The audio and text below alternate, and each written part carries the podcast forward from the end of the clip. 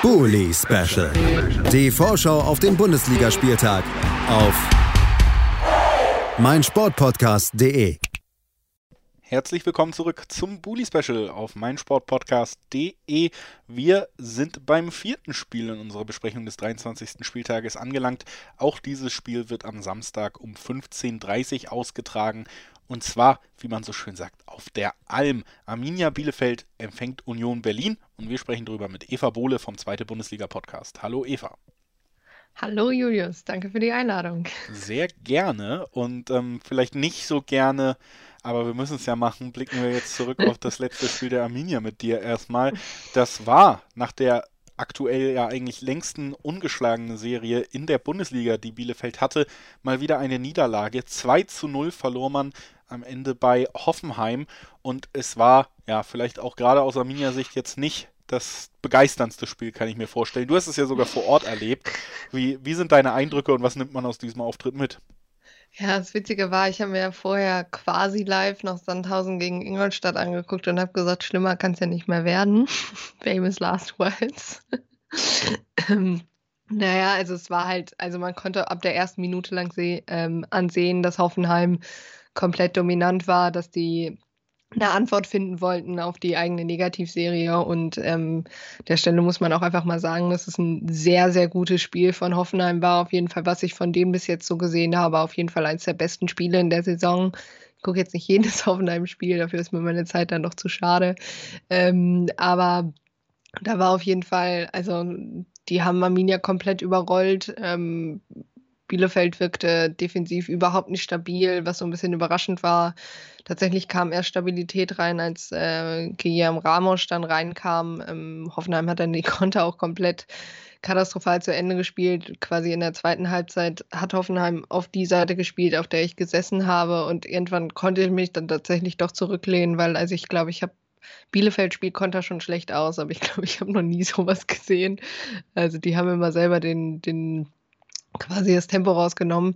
Aber ja, also Bielefeld offensiv ging sehr, sehr wenig, ähm, wirkte alles nicht so, also wirkte alles etwas müde und träge tatsächlich, was natürlich nicht so gut ist, wenn man erst ein Spiel nach der äh, Länderspielpause hatte. Ähm, ich hoffe jetzt, ja, also man musste ja auch ein bisschen durchwechseln, weil Wimmer gefehlt hat. Einige Arminia-Fans haben dann gesagt, ja, es läge allein an ihm, das möchte ich nicht so stehen lassen. Wir hatten auch Spiele, wo Patrick Wimmer gespielt hat und wir einfach auch nicht guten Fußball gespielt haben, so vor allem die, äh, das Fürth-Spiel beispielsweise, aber auch ähm, Hertha, glaube ich, und so. Also das würde ich jetzt nicht da alleine darauf polen quasi. Ähm, aber ja, im Endeffekt, also so kannst du dich in der Bundesliga nicht äh, präsentieren. Ähm, vielleicht hat die Mannschaft das gebraucht, um zu, zu raffen, der Klassenerhalt kommt halt nicht von selber und man kann sich halt nicht auf irgendwelche Serien stützen und denken, ja, ja, passt schon, das Spiel verlieren wir jetzt nicht.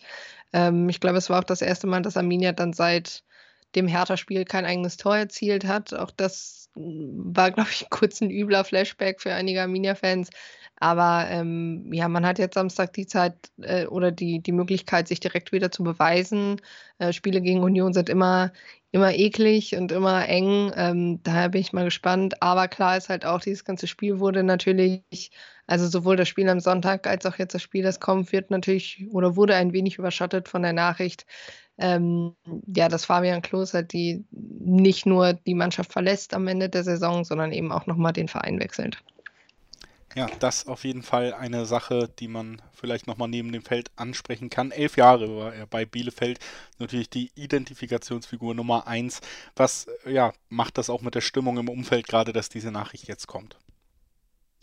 Ja, also ich, ich habe von ganz vielen Arminia-Fans irgendwie gelesen, es kam nicht überraschend, aber trotzdem tut es irgendwie weh. Also es ist halt klar ist, es wird nie wieder, also auf jeden Fall kann man es sich nicht so vorstellen, nicht beim aktuellen Team äh, so schnell jemand geben, der halt in diese Fußstapfen trifft, tritt, einfach weil es auch nicht dann zum, blöd wie das klingt, aber einfach zu dem System passt, was Arminia dann fahren will als Ausbildungsverein. Da bleiben dann keine Leute elf Jahre, dann machst du damit nämlich kein Geld mehr, so blöd wie das klingt.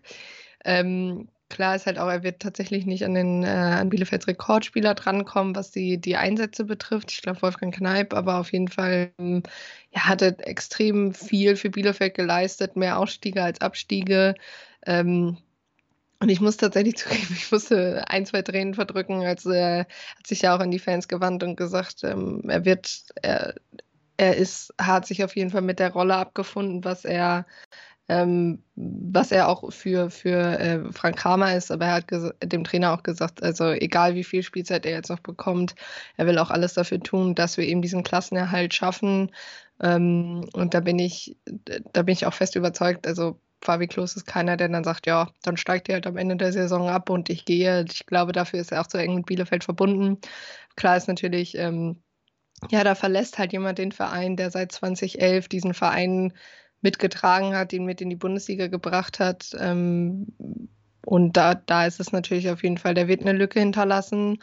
Ich bin auch tatsächlich mal gespannt, wie das Stadion am Samstag reagieren wird. Ich würde es ihm wünschen, dass er, wenn wir am Mitte Mai gegen Leipzig spielen, ähm, auch vor allem, dass das Stadion dann ausverkauft sein kann ähm, und dass er dann auch einen würdigen Abschied bekommt, weil ich glaube, also ich, es gab ja so ein paar, wie David Abraham oder Gebre Selassie, äh, die eben dann irgendwie vor leeren Stadien da bei einem, Verein verlassen wurden, mussten, wo sie lange waren. Und ich glaube, klar ist das nicht die Priorität in der Pandemie, aber ich glaube, das tut, tut sowohl Fans als auch Spielern äh, dann besonders weh.